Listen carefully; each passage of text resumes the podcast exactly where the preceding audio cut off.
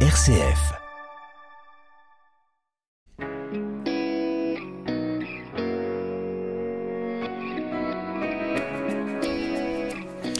Bonjour à tous, bienvenue dans La foi en débat. Mais comment Dieu peut-il laisser faire ça? Comment peut-il tolérer ces drames, ces souffrances ignobles infligées à des innocents?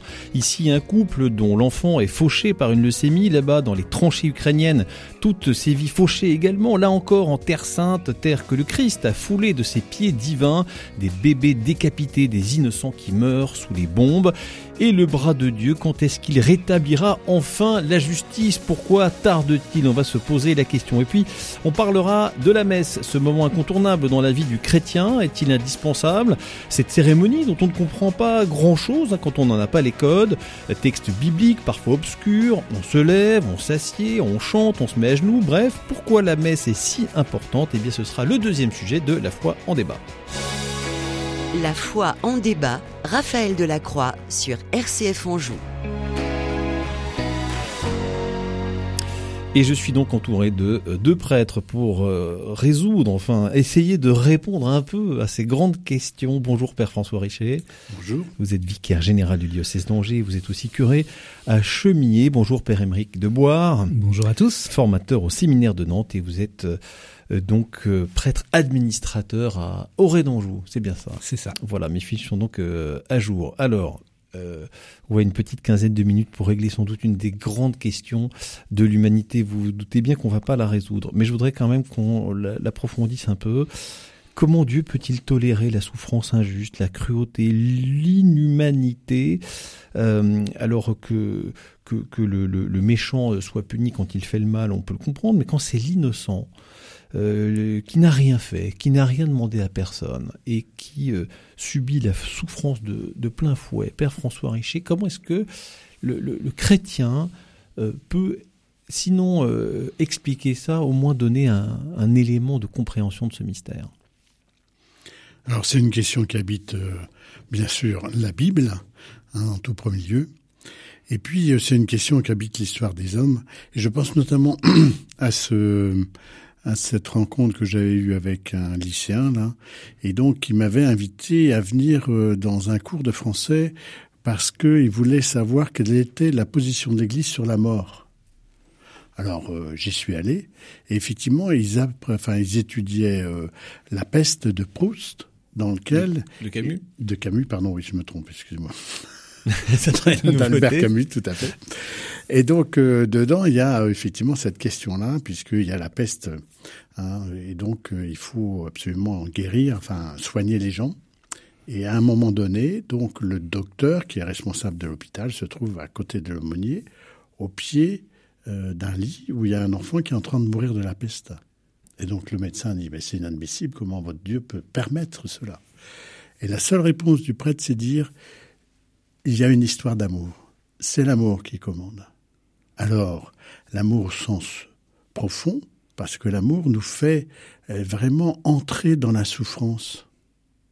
C'est-à-dire C'est-à-dire que effectivement l'amour, il va, il nous fait entrer dans la souffrance, comme le Christ lui aussi est entré dans la souffrance. Et nous, humains, il y a une chose qu'on n'aime pas, c'est la souffrance. Et dès qu'il y a de la souffrance, on veut tourner les pieds, on veut tourner les talons, et donc se débarrasser de cette question-là.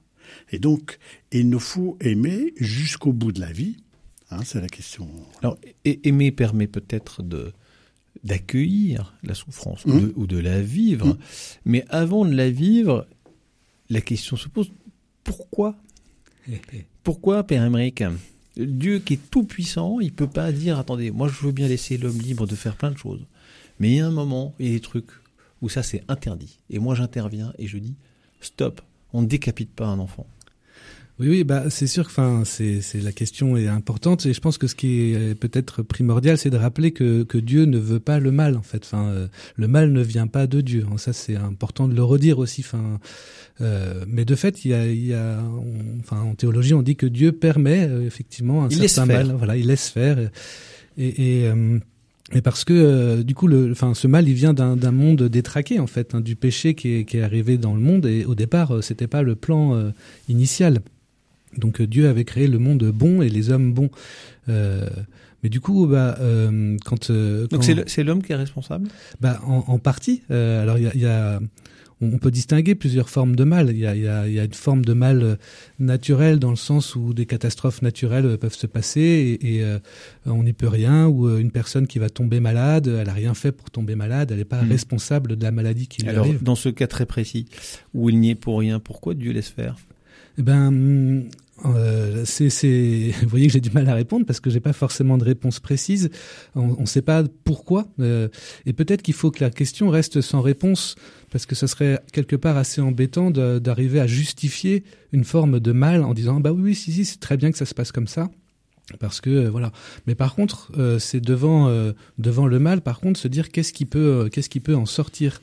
Et c'est là aussi notre notre foi de chrétien de penser que devant la maladie ou etc., des personnes confrontées à un mal injuste, euh, bah, d'habiter cette injustice et en même temps de se dire bah, j'ai des ressources, je peux trouver des ressources pour la dépasser et pour euh, pour euh, pour en donner du sens. Alors je, dis ça avec beaucoup de de, réserve parce qu'en même temps j'entends sûrement dans nos auditeurs des gens qui souffrent et qui c'est toujours très facile de quand on va bien dire aux autres bah donne du sens à ta souffrance et puis ça ira mieux et puis voilà. Donc c'est c'est pas si simple que ça j'en ai bien conscience. Mais mais on a quand même des témoignages de gens qui traversent euh, des grandes épreuves et qui sont euh, qui découvrent quelque chose du, du don d'eux-mêmes, qui, qui découvrent quelque chose de de- d'un décentrement de d'eux-mêmes et qui laissent euh, de la place à, à quelque chose de plus grand qu'eux. et, et- et d'un soutien aussi. C'est-à-dire que la, la- la- la foi euh, euh, permet aussi de traverser la souffrance, à, à défaut de l'expliquer, de pouvoir la traverser, Père François? Ah ben, tout à fait, oui, la foi permet de traverser la souffrance et c'est ce qu'a fait le Christ. Hein. Et je reviens à ma petite histoire de... Oui, parce que lui-même a souffert, et lui, euh, on peut se dire aussi qu'il a souffert injustement. Et son père, Dieu le Père, le bon Dieu, il a rien fait. Et pourtant, il était à côté de la croix de son fils souffrant et il ne pouvait pas ne pas le voir. Il lui a même demandé d'éloigner ce calice, qui veut dire élo- éloigne de moi cette souffrance, mais Mm. que ta volonté soit faite et pas la mienne. Et donc, euh, je reviens tout de même à mon histoire de, de la peste. là. Mm. Parce que dans la suite de la peste, euh, Camus, lui, ce qu'il fait, c'est qu'il fait mourir le prêtre. Comme ça, après, il est plus embêté par cette question-là.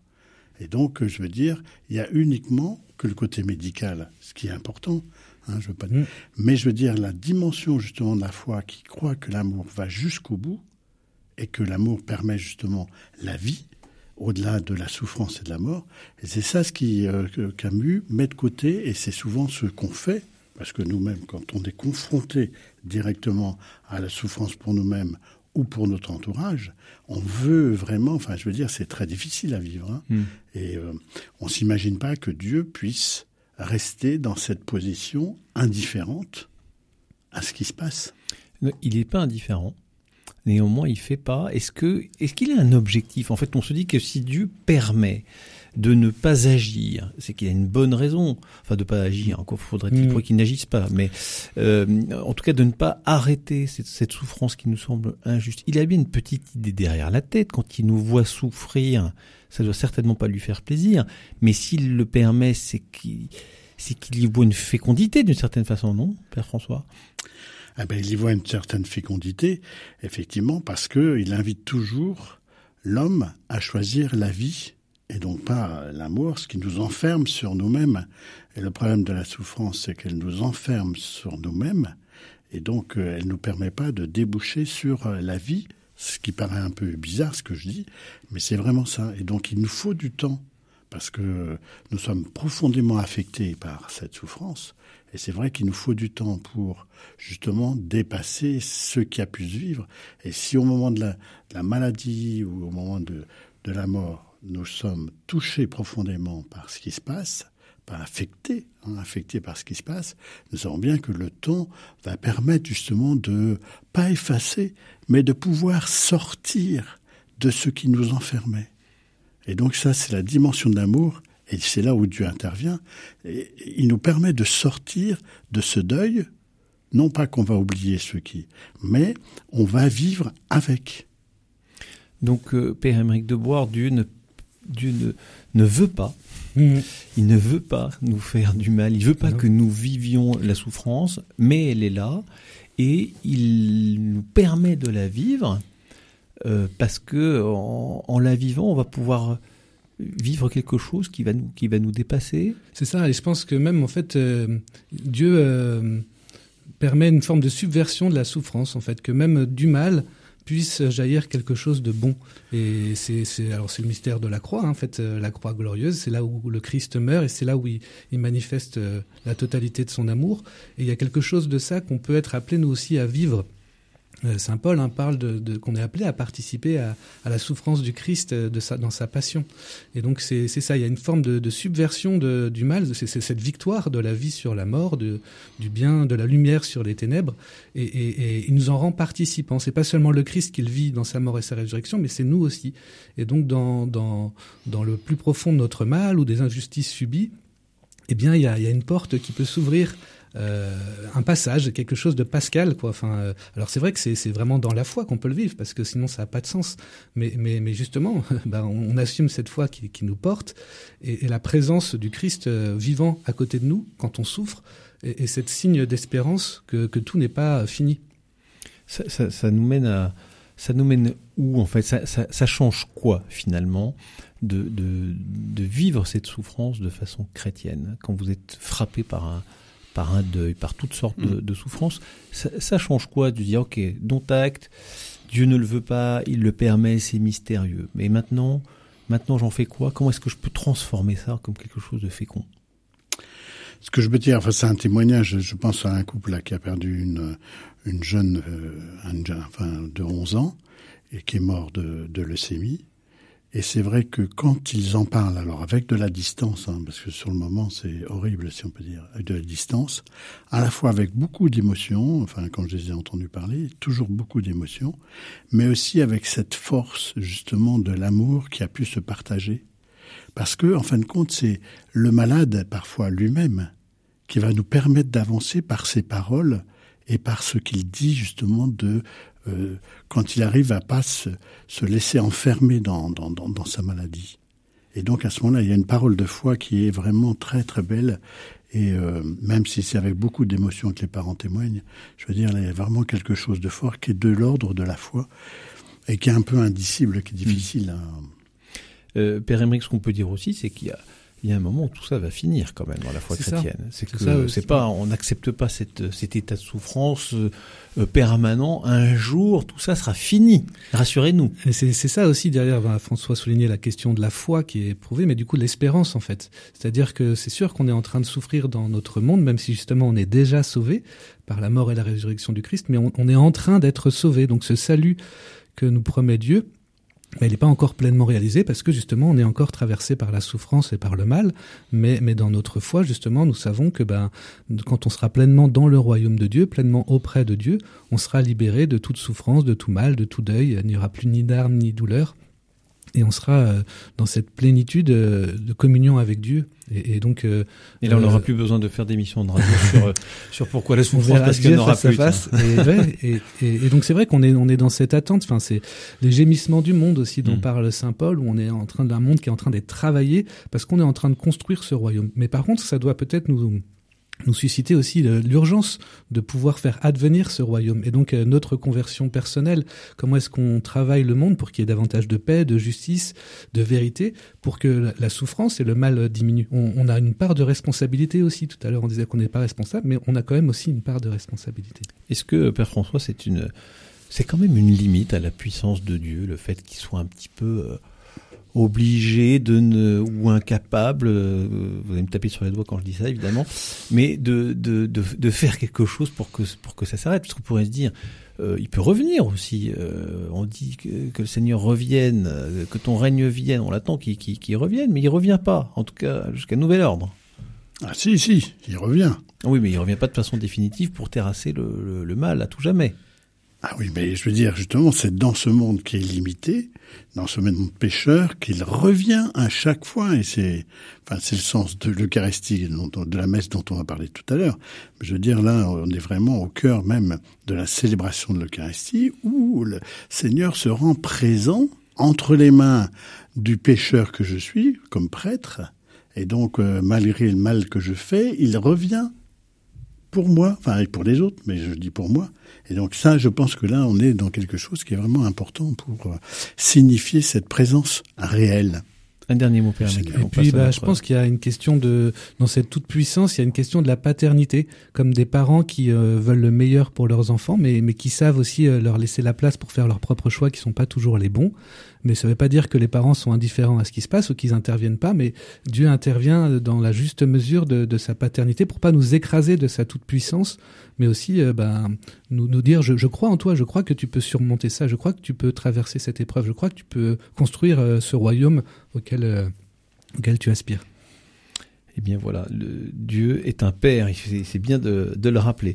Euh, on va surfer sur la petite transition que nous a fait le Père François tout à l'heure, puisqu'effectivement on va parler de la messe dans un instant. La foi en débat, Raphaël Delacroix sur RCF Anjou. Et toujours avec le père François Richer, qui est vicaire général du diocèse d'Angers, curé à Chemillé, le père Émeric de Bois, qui enseigne au séminaire de Nantes et qui est administrateur de la paroisse dorée d'Anjou. Alors on va parler de la messe parce que moi je, là aussi on pourrait y passer quelques quelques dizaines d'émissions. Euh, moi je voudrais revenir. Euh, vous savez il y en a pour qui la messe c'est pas évident. Voilà, vous avez les gros fans qui vont euh, tous les dimanches voire plus, et puis vous avez ceux qui se disent moi je suis chrétien, je crois euh, en Dieu, je, je, je m'estime être un chrétien euh, pratiquant, mais enfin est-ce que c'est vraiment nécessaire? Et puis un peu une notion d'obligation. Hein, c'est pas à la messe quand quand je veux. Non, c'est on est invité à aller à la messe tous les dimanches. Père François, pourquoi cette espèce d'obligation rythmée, ce rendez-vous hebdomadaire? Eh bien, l'Église détermine pour euh, les croyants, les chrétiens, ce qui est bien à faire. Et puis nous, nous agissons dans ce qui est bon pour nous de vivre. Et donc c'est entre le bien et le bon que se situe pour moi la, la différence, c'est-à-dire que le bien, il est plutôt du côté de quelque chose d'idéal et de parfait, et le bon, c'est ce que je vis.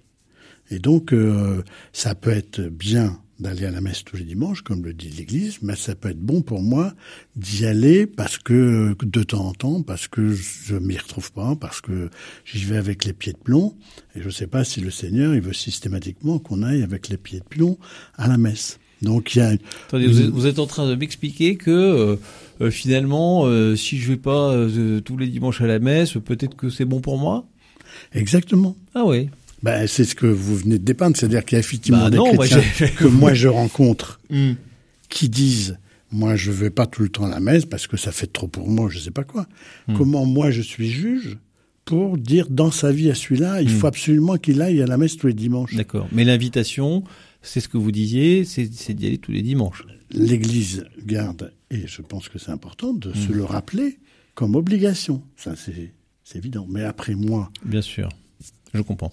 Euh, Père Emmerich, pourquoi justement cette, cette obligation, ce rendez-vous hebdomadaire, euh, pas, et pas de rester sur la première option, de se dire, bah, écoutez, venez, si vous vous sentez bien, si vous apprenez des trucs, euh, si vous vivez un truc bien.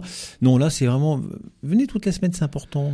Bah, je pense que si l'Église pose un peu cette alerte, enfin effectivement, hein, même euh, d'une manière un peu obligatoire, enfin c'est comme ça qu'elle le pose. Après, bah il y a plein de choses qui sont obligatoires et les gens, voilà. Mais mais en tout cas, euh, c'est c'est parce que euh, c'est une manière de redire aussi l'importance du, du, dimanche en fait. Hein. D'abord, c'est ça, c'est de sanctifier le dimanche et de se rappeler que au moins au moins un jour dans la semaine, on, on, prend le temps un peu de vivre à un autre rythme et de mettre Dieu au cœur de sa journée. Alors c'est chaque jour qu'il faut le mettre au cœur, mais encore plus le dimanche dans dans le rappel justement de la célébration pascale et de, du mystère du Christ qui donne sa vie pour nous sauver, et donc de, le revivre régulièrement, d'en de, de, de, faire mémoire, euh, et, donc de, pouvoir garder euh, dans le rythme de nos vies quotidiennes un temps, euh, un temps favorable pour, pour s'unir à Dieu, pour vivre en communion aussi avec les autres fidèles.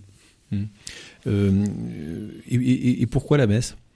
Euh, Père François, euh, c'est pas toujours simple à comprendre hein, la messe. Quand vous êtes chrétien, vous avez l'habitude, mais les non-chrétiens, ils se disent, euh, moi j'en connais, hein, la première fois qu'ils sont à la messe, ils sont rien compris. Et avec votre esprit, l'esprit de qui, de quoi, euh, Hosanna, ça veut dire quoi, les psaumes, on comprend rien, espèce de truc bizarre il y, a des siècles, c'est un peu étonnant parfois, non? Bah, c'est le mystère de Dieu qui se rend présent à nos vies, hein, à travers, euh, alors effectivement, à travers sa parole, les textes de la parole, et à travers ce don hein, qu'il fait euh, en donnant sa vie sur l'autel. Et donc cette vie, nous la recevons, cette vie de ressuscité. Après, ce que je crois, c'est que euh, on peut inscrire ça tout de même dans ce qui est donné dans le premier texte de la Bible sur la création. Hein, il y a ce septième jour, ce jour de repos. Qu'est-ce que ça veut dire de se reposer? Cette pause qu'on fait et qu'on repose. Et ça, dans notre monde d'aujourd'hui, qu'est-ce que c'est important de trouver les temps de pause, tellement nous sommes pris par euh, plein de choses, euh, les écrans et beaucoup d'autres. Hein, et une espèce de, en plus, euh, on dit ah bah oui, il faut, faut, faut faire ceci, il faut faire cela, dans des choses à faire, et peu dans le temps où on se dit voilà, est-ce que je puis être quelque part? Et un être aimé. Et donc l'Eucharistie particulièrement, c'est un être aimé. Alors bien sûr, il y a des choses qu'on comprend pas, et pourtant, moi, ce qui me fascine, c'est des jeunes qui vont à la messe en latin se disent subjugués par euh, la messe. Alors qu'on peut se dire, le latin, ben, ils ne comprennent pas, ils ne savent pas ce que c'est. Comment peuvent-ils euh, subjuguer par ce qui se passe là, alors que, je veux dire, euh, tout est... Donc, je veux dire, ce que je pense, c'est qu'effectivement, il y a des choses étranges dans la messe, mais c'est pas pour ça que d'emblée, elle ne parle pas. Ben, qu'elle soit en français ou en, en, latin, peu importe. Mais mm. Je dis ça.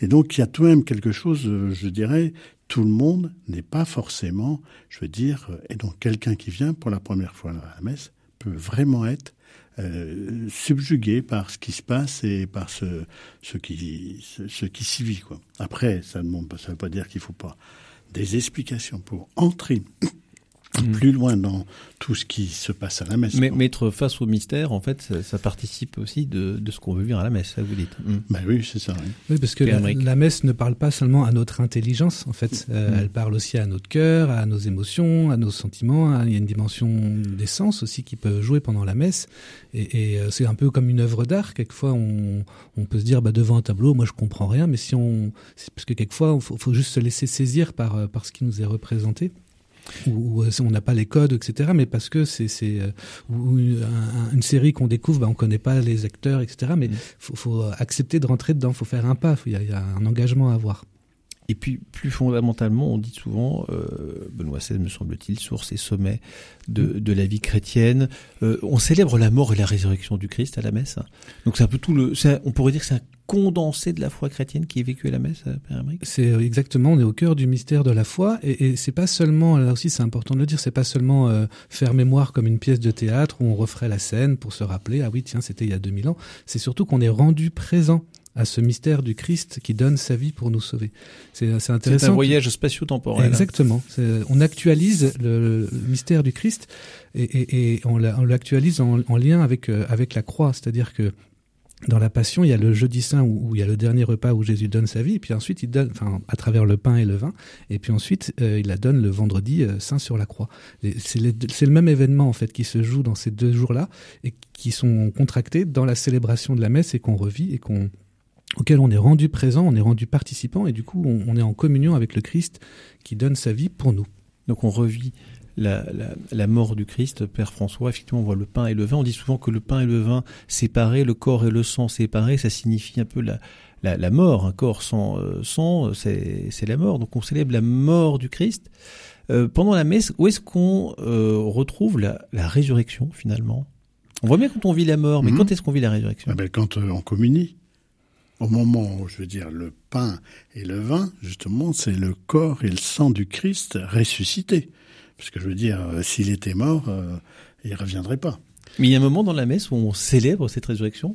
Bah, en fait, ah moi, je pense que c'est l'ensemble de la messe. oui, ah, il, est il, oui. il, connaît rien, celui-là. Hein je dirais, je dirais que c'est l'ensemble de la messe, parce qu'en fait, justement, euh, on dit que l'Eucharistie fait l'Église, l'Église fait l'Eucharistie, et donc en fait, le fait d'être rassemblé en Église, qui est l'Église aussi, est le corps du Christ. Et donc, euh, c'est un corps vivant, une assemblée, elle est vivante, elle participe, et donc euh, on est signe quand on est rassemblé du, de la présence du Christ euh, comme corps du Christ présent au monde. Mm. Donc dans les dans, dans l'espèce du pain et du vin qui sont consacrés, et puis dans l'assemblée, dans l'assemblée, oui, il y a des gens réunis pour prier ensemble en communion les uns avec les autres et en communion avec Dieu. Vous, parlez euh, tout à l'heure, Père François, euh, du mystère, et c'est vrai qu'on a le sentiment que peut-être plus aujourd'hui qu'il y a euh, quelques années, dans le courant des années 70-80, il y a une volonté de retrouver quelque chose qui soit un peu plus dans le sens du sacré, comme on dit, Qu'est-ce que vous en pensez? Alors, je vais prendre un petit exemple. Donc, ça fait deux ans que je suis arrivé à Chemillé. Quand je suis arrivé à Chemillé, je me suis dit, euh, cet hôtel qui est à Notre-Dame, dans l'église Notre-Dame de Chemillé, ça, ça va pas. Donc, c'est l'hôtel, c'est une table qui est recouverte de tissu à l'heure actuelle. Et est-ce que ça signifie vraiment l'endroit où le Christ vient donner sa vie, le sacrifice du Christ, l'autel? Et donc, je me suis dit, il faut faire quelque chose. Et donc, euh, comme quoi ma, ma, ma manière d'entrer plus loin dans le mystère de l'Eucharistie, c'est approfondi de cette réflexion qui fait qu'aujourd'hui ça débouche. Évidemment, il va y avoir un nouvel hôtel euh, à Chemillé. Et ça, c'est vraiment quelque chose d'important qui nous permet de mieux comprendre justement que euh, l'hôtel, qui est au centre de l'Église, signifie bien quelque chose d'important pour nous, les, les chrétiens catholiques. Quoi de cette présence du Christ qui vient nous donner sa vie, sacrifier sa vie. Mais voilà, vous voyez que ça vaut le coup quand même hein, d'y aller le, dimanche. Ah, c'est du lourd quand même. Euh, la messe, ça vaut le coup d'y aller tous les dimanches. Merci beaucoup, Père François Richer, vicaire général du diocèse d'Angers, Père Émeric de Boire, formateur au séminaire de Nantes. Merci beaucoup d'avoir été mes invités pendant cette émission.